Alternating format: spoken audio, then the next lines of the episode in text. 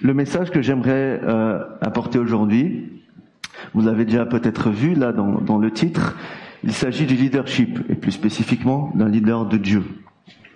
Alors, je sais que plusieurs d'entre nous ont pu participer à la formation au leadership que nous avons fait en début d'année, qui était excellente, avec Raphaël Anzenberger, et qui nous a parlé un peu de, du rôle de leader et comment exercer euh, ce rôle dans l'Église d'une façon excellente, et surtout en amour. Le livre que nous avons utilisé parlait de diriger avec amour. Mais en fait, le message aujourd'hui n'est pas un message thématique. Ça veut dire, on va pas regarder le leadership euh, dans la Bible et tous les passages qui nous parlent de, de, leadership, mais on va plutôt regarder un passage euh, dans l'épître de Paul à Timothée, la première épître, dans le chapitre 6. Euh, et on va essayer d'en sortir quelques leçons qui seront très importantes et qui vont nous définir un peu euh, les marques, quelles sont les marques d'un vrai ou d'un authentique leader de Dieu. Alors, avant d'ouvrir le texte, j'aimerais prier avec vous. Euh, inclinons nos têtes à la prière. Merci Seigneur pour cette opportunité que nous avons encore aujourd'hui d'ouvrir ta parole, Seigneur, et d'apprendre. Comme nous l'avons chanté tout à l'heure, Seigneur, parle à nos cœurs, Seigneur. Que cette exposition de ta parole, Seigneur, puisse produire des fruits en nous, Seigneur. Et je te demande que ton Saint-Esprit, Seigneur, vient nous, nous diriger, nous conduire. Ouvre nos cœurs, Seigneur, pour entendre ta parole. Rappelle-nous de ces vérités que parfois on oublie dans nos vies quotidiennes. Et utilise-moi, Seigneur, aide-moi à le communiquer d'une façon claire et fidèle. Au nom de Jésus-Christ. Amen. Alors nous pouvons ouvrir nos Bibles. Nous allons... Euh, attends, pardon. J'aimerais juste avant de lire le texte, en fait, euh, apporter quelques idées de comment le monde aperçoit euh, le leadership, un leader. Et puis après, on va regarder dans le texte pour essayer de confronter. Donc, vous avez peut-être déjà entendu parler d'un de ces termes qui sont beaucoup à la mode aujourd'hui. J'en ai ramené trois. On va très rapidement passer sur ça, mais qui sont des définitions qui, d'une façon ou de l'autre, euh, parlent du leadership dans une vision séculaire. Le leader inspirant, c'est un terme qui est souvent utilisé dans, le monde des entreprises, des entrepreneurs. Euh, le leader en tant que quelqu'un qui inspire les autres, pas forcément le patron. Un influenceur numérique, alors ça c'est quelque chose très à la mode, surtout au monde euh, de l'internet, des réseaux sociaux. Eh bien c'est quelqu'un qui a beaucoup de followers, beaucoup de gens qui le suivent sur les réseaux sociaux, et c'est quelqu'un qui euh, a une influence de plus en plus importante. On va regarder un peu dans plus de détails aussi, voilà, les, les caractéristiques de ce que c'est un influenceur numérique. Et troisièmement, un autre concept de leadership qui est appelé le coach de vie. Alors le coach, c'est quelque chose que vous avez peut-être déjà entendu dans le monde du sport. Donc le coach, c'est quelqu'un qui va t'aider à te développer. Et le coach de vie, c'est quelque chose qui se présente de plus en plus présent et qu'on entend surtout euh, parler beaucoup, c'est quelqu'un qui va t'aider euh, sur des techniques humanistes à, développer une meilleure version de soi-même. Donc euh, c'est quelque chose qui te mène au développement personnel. Mais je vais rapidement alors euh, passer sur ces définitions. Le leadership dans une définition académique, donc c'est quelqu'un qui est capable de guider, d'influencer et d'inspirer pas forcément le patron, le chef, comme je disais tout à l'heure. Euh, les entreprises cherchent en fait à trouver des individus qui ont des qualités de leader.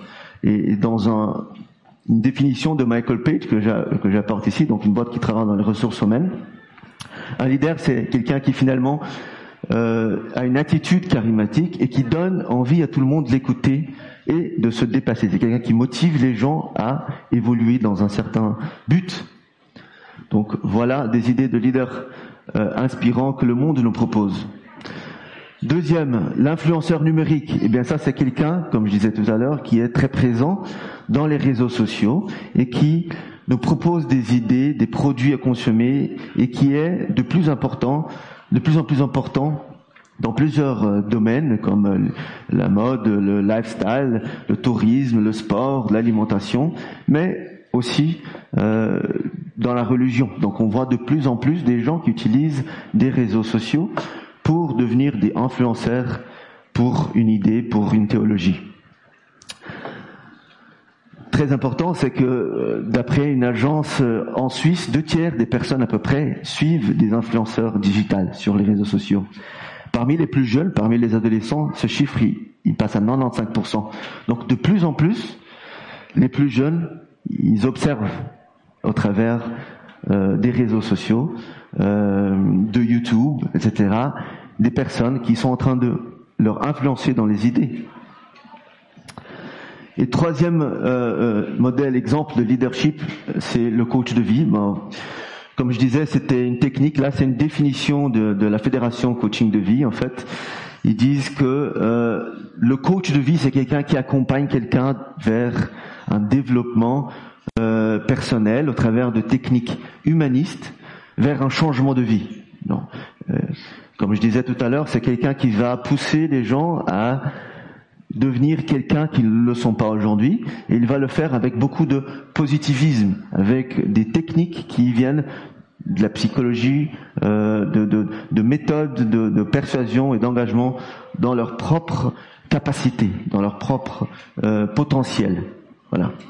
Alors, tout ça pourquoi? Eh bien parce que j'aimerais un peu confronter ce que la Bible va nous enseigner par rapport à comment définir un leader et surtout regarder dans la chapitre à Timothée, quelles sont les marques et, on pourrait traduire ces marques par des attitudes.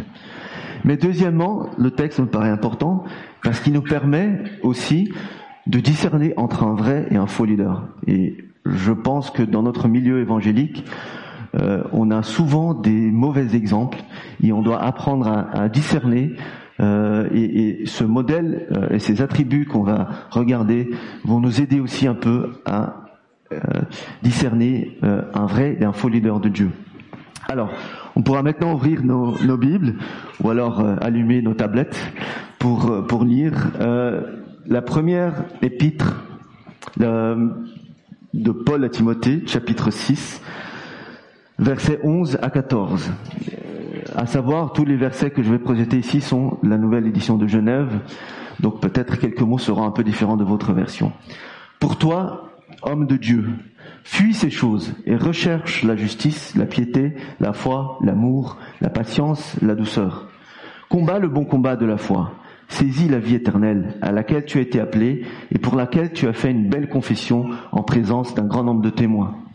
Je te recommande, devant Dieu qui donne la vie à toutes choses, et devant Jésus-Christ qui fit une belle confession devant Ponce Pilate, de garder le commandement et de vivre sans tâche, sans reproche, jusqu'à la réapparition de notre Seigneur Jésus-Christ. Alors, petit contexte de, de, ce passage. L'épître de Paul à Timothée est dans ce qu'on appelle les épîtres pastorales. Ça veut dire des épîtres qui ont été écrits avec un but.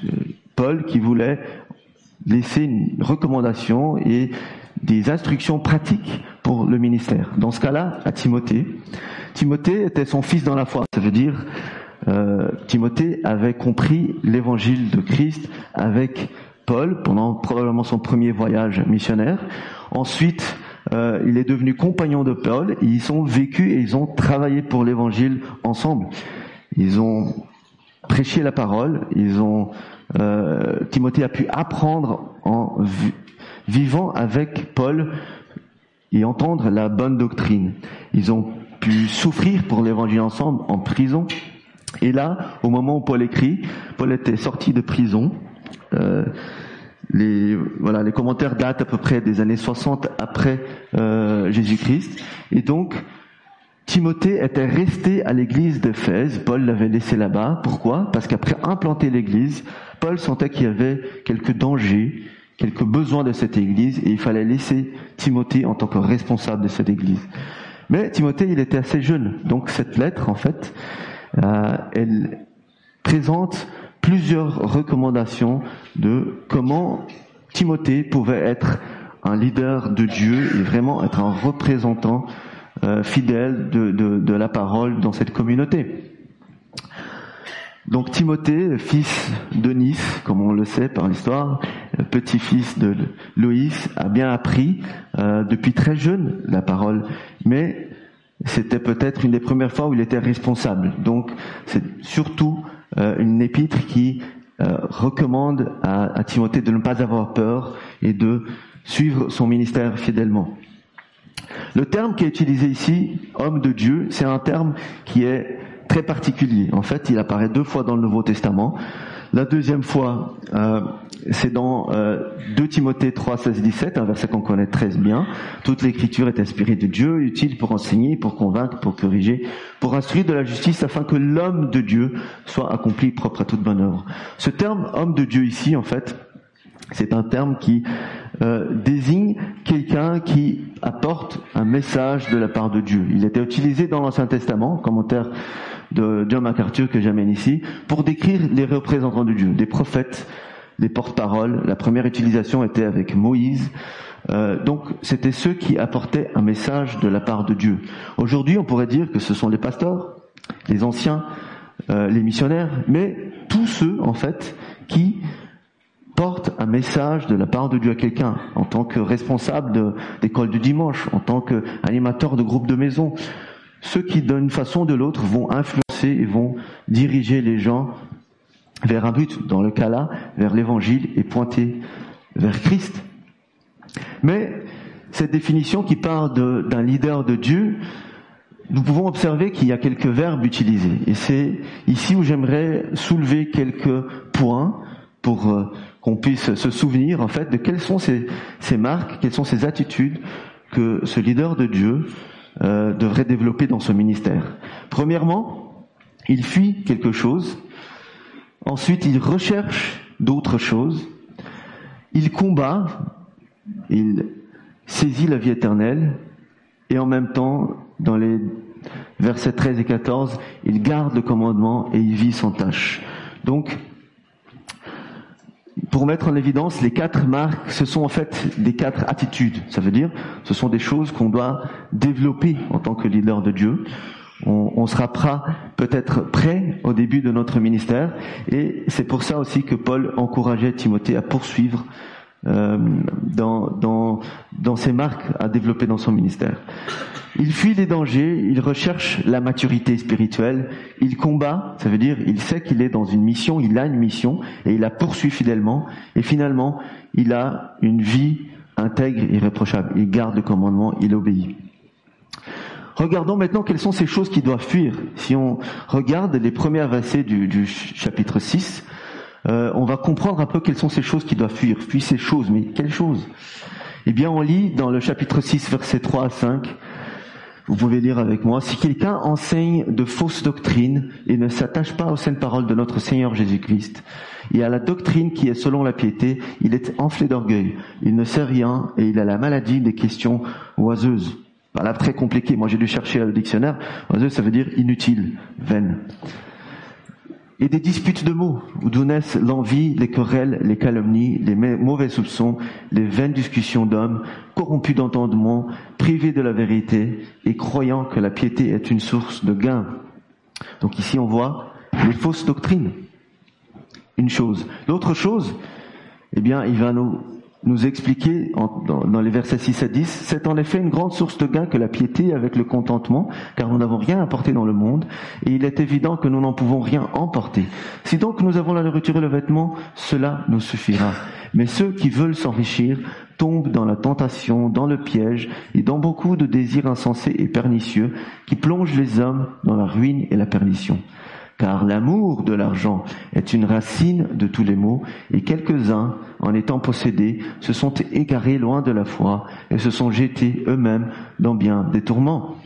L'amour de l'argent, ben ici souvent, voilà, c'est quelque chose qu'on connaît assez bien. Euh, c'est pas l'argent en soi, c'est l'argent aussi, mais c'est ce que l'argent peut nous permettre. Donc, matérialisme, tout ce que l'argent peut nous procurer. Et il y avait des, des leaders, des collaborateurs de, de, Paul qui s'étaient déviés. Et c'est ce danger-là, en fait, que Paul recommande à Timothée de fuir, de ne pas avoir de, de, de relation. Dans ces deux, euh, dangers sont en fait un peu liés. Nous avons vu la relation qu'il y a entre les fausses doctrines, c'est parce qu'ils sont enflés d'orgueil et en fait ils voient là une opportunité d'utiliser leur position de leader pour en faire un gain, pour en profiter personnellement. Et c'est ça le danger que, euh, que le leader doit faire attention.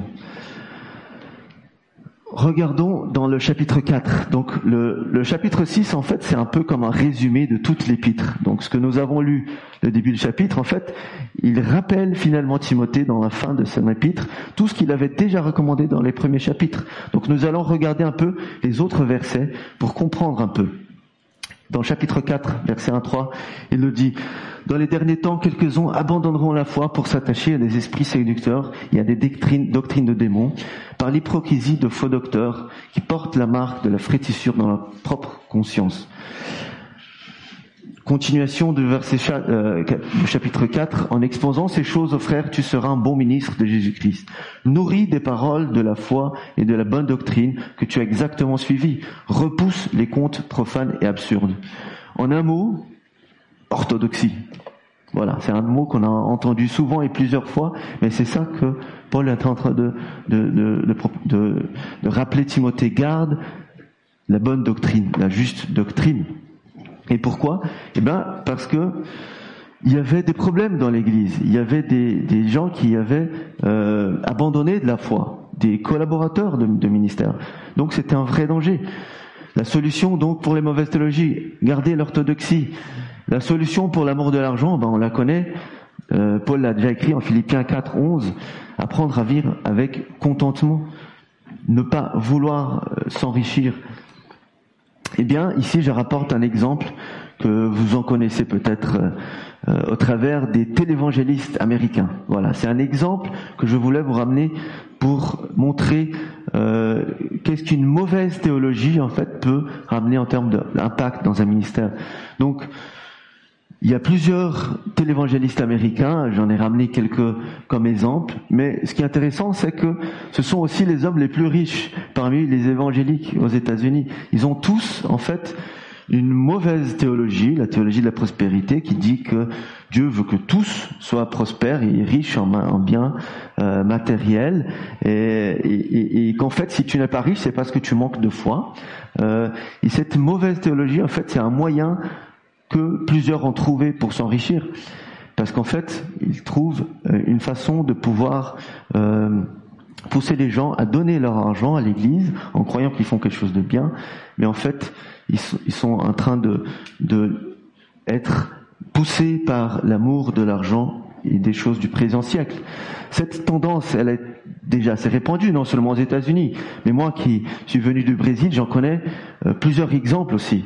Euh, qui sont très dangereux euh, et qui mènent des foules de personnes dans des églises. Ils construisent ça, c'est une église à Saint Paulo qui est une réplique du temple de Salomon et qui est remplie tous les jours de gens qui suivent cette doctrine. Donc, c'est quelque chose qui pousse des gens à un évangile qui n'est pas l'évangile de Christ. Il pousse avec des techniques de persuasion euh, des gens vers le développement personnel, en croyant que la foi sera récompensée par des biens matériaux.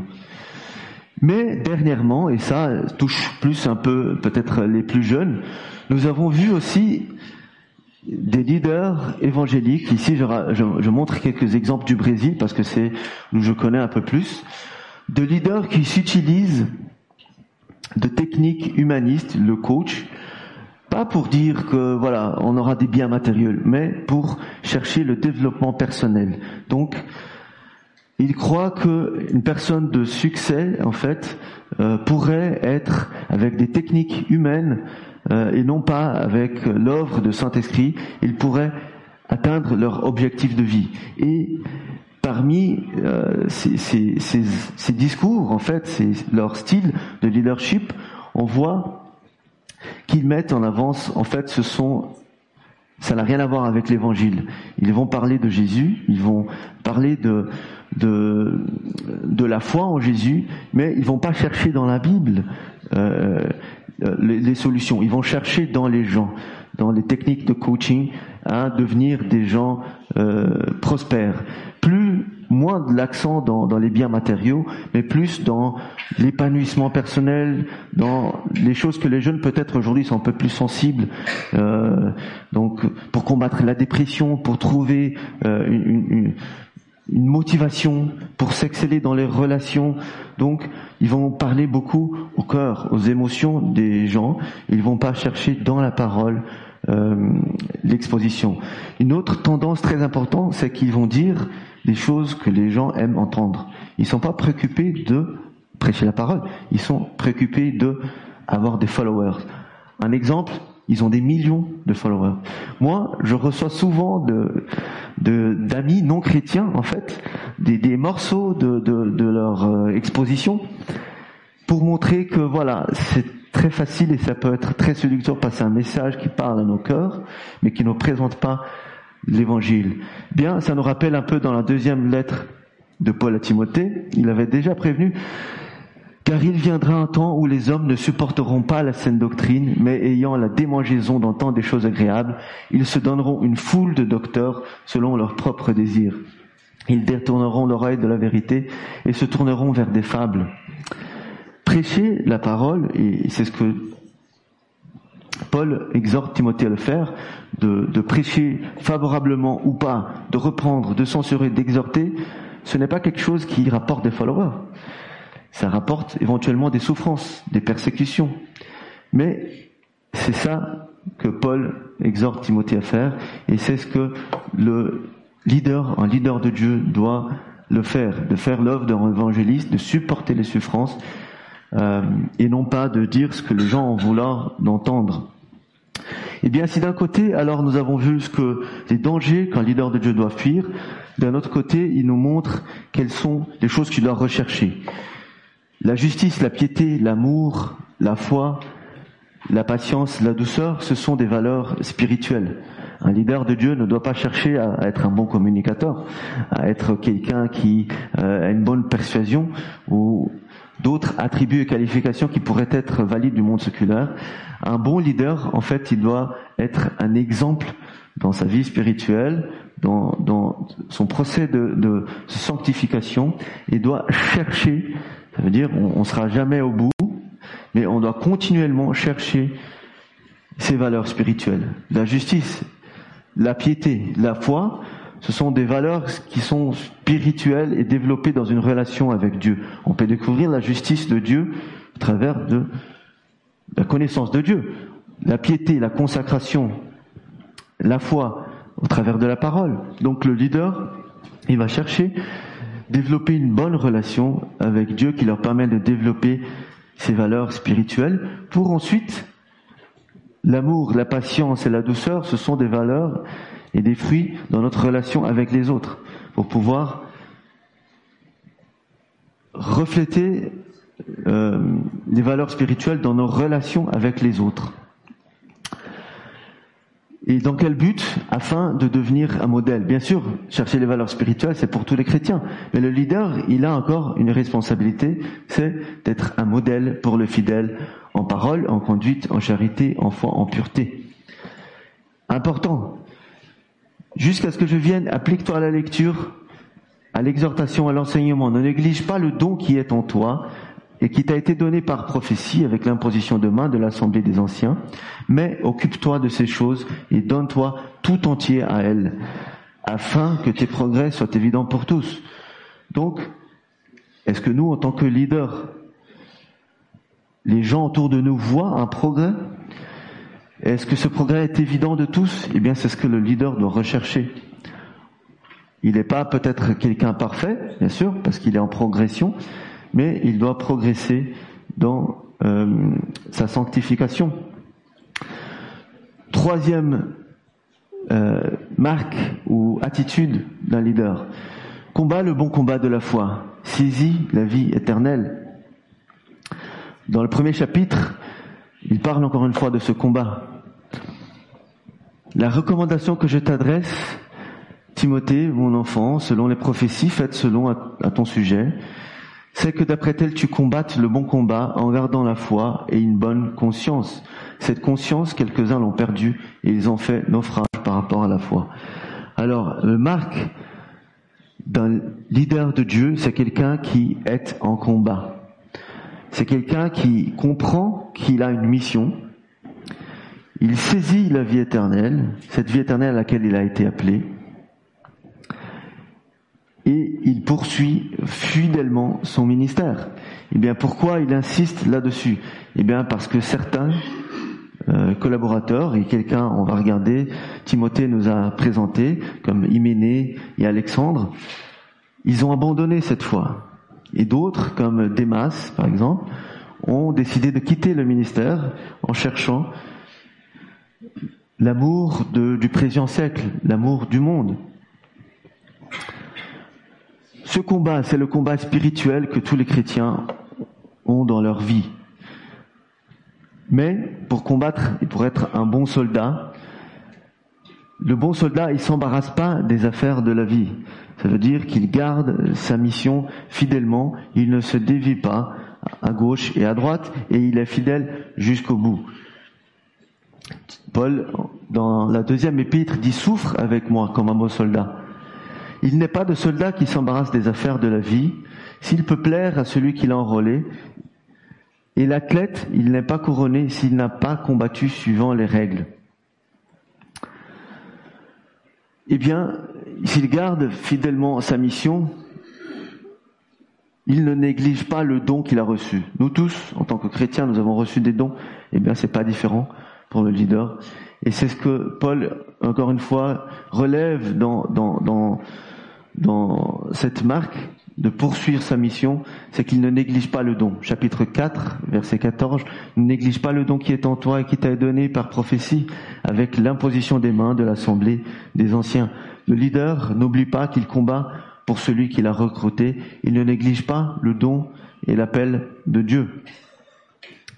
Les exemples que Timothée nous a parlé, Hyménée et Alexandre, bien sûr, Hyménée et Alexandre ont blasphémé à un moment donné. Ils n'ont pas gardé la foi. Ils sont laissés influencer par des mauvaises doctrines au point de blasphémer contre Dieu. Et c'est pourquoi Paul les a enlevés du ministère. Et c'est très fort que j'ai livré à Satan. Eh bien, voilà le danger qui était le cas à l'époque et qui existe encore aujourd'hui. L'exemple de Démas, c'est un exemple qui montre le deuxième danger dont on a parlé, l'amour de l'argent. Dans la deuxième lettre, 4, 10, il dit, car Démas m'a abandonné par amour pour le siècle présent et il est parti pour Thessalonique. Donc, un deuxième danger, encore une fois, montré en exemple. Quatrième attitude, et c'est très important, parce que ça nous parle, on a souvent le terme orthodoxie, mais on a écouté, entendu de l'orthopraxie. Eh bien, bien sûr, c'est évident, il faut que le leader soit quelqu'un qui met en pratique et qui obéit la parole de Dieu. Mais intéressant, c'est qu'il commence par je te recommande devant Dieu, qui donne la vie à toutes les choses, et devant Jésus-Christ, qui a donné un beau témoignage et qui fit une belle confession devant Ponce Pilate ça met l'importance en fait de ce commandement que Paul va enseigner à Timothée. Et c'est quoi C'est de garder le commandement d'être obéir et de vivre sans tâche, sans reproche, jusqu'à l'apparition de notre Seigneur Jésus-Christ. Et eh bien pourquoi? Parce que le leader de Dieu qui n'est pas, ne cherche pas l'orthopraxie, la bonne conduite de vie, il a une raison de chute non seulement pour lui, mais pour beaucoup d'autres. Dieu qui a créer toutes les choses et Jésus-Christ qui va juger le monde, eh bien, un leader, il peut cacher peut-être euh, des, des, faux fruits, il peut montrer des fruits qui sont pas concrets et vrais, mais il peut pas le faire pour longtemps parce que tous seront jugés. Le leader de Dieu, il obéit au commandement reçu et garde et le garde en vivant de façon pure et irréprochable. Et ici, j'aimerais montrer euh, un mauvais exemple qui, qui m'a touché euh, particulièrement ces derniers temps. Eh bien, c'est le cas d'un de, de, Ravi Zacharias. Il était euh, très connu pour son ministère de, de apologétique, ça veut dire de défense de la foi.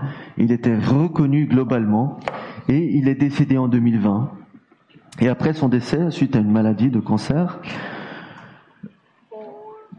plusieurs gens sont venus avec des, reproches ou des scandales sexuels en fait se sont été révélés et qui ont révélé que Ravi en fait n'avait pas gardé le commandement d'une vie pure. Et même si on pourrait croire qu'il avait une bonne doctrine ou alors qu'il avait un ministère qui était globalement répandu, dans son cœur, il n'avait pas gardé la bonne conscience, il n'avait pas gardé le bon combat. Finalement, il était révélé. Euh, le but ici, c'est pas de juger, euh, mais c'est de regarder le mauvais exemple qu'il nous a laissé et qui a eu un impact très important dans ce ministère et parmi tous les gens qui travaillent avec lui. Et vous en connaissez peut-être quelques-uns parce qu'il avait des ministères reprendus euh, dans plusieurs pays. Le mauvais exemple, en fait, c'était juste pour nous montrer que c'est un risque réel et que nous devons euh, regarder sur la parole. Aujourd'hui, avec les réseaux, il est très difficile de connaître des gens, de voir leur vie pratique.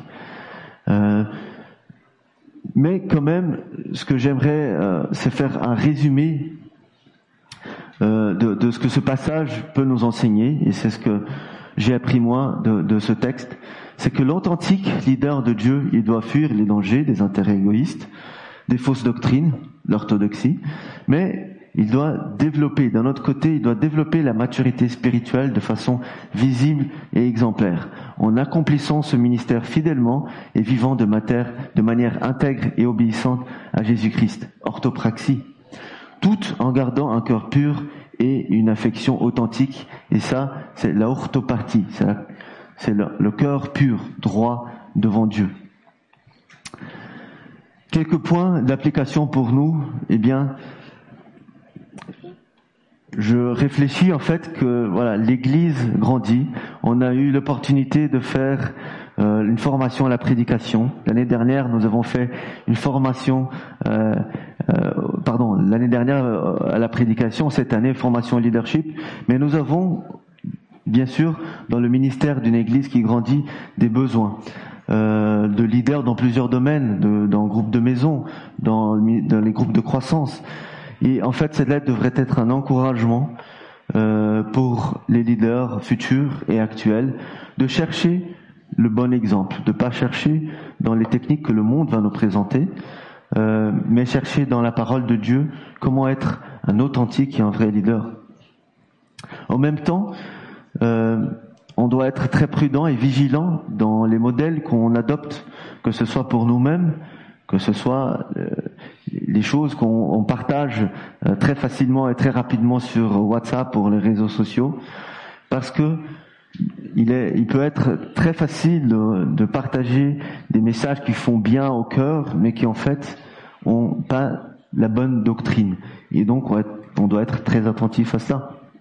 En même temps, on doit tous être exhortés à continuer à rechercher et développer notre sanctification. Notre but n'est pas dans ce monde. Notre trésor est dans le ciel. Et donc, on ne doit pas être influencé par ce que le monde veut nous proposer en termes de, de, réalisation personnelle, professionnelle, etc. Dieu ne veut pas notre épanouissement personnel. Il veut qu'on soit sauvé. Et après le salut, la justification, il y a la sanctification pour qu'on puisse un jour être finalement glorifié. Donc notre vie pratique doit être menée et, marquée par la orthopraxie. Mais peut-être certains de vous euh, ont été influencés par un mauvais leader, ont pu être euh, impactés par un mauvais exemple.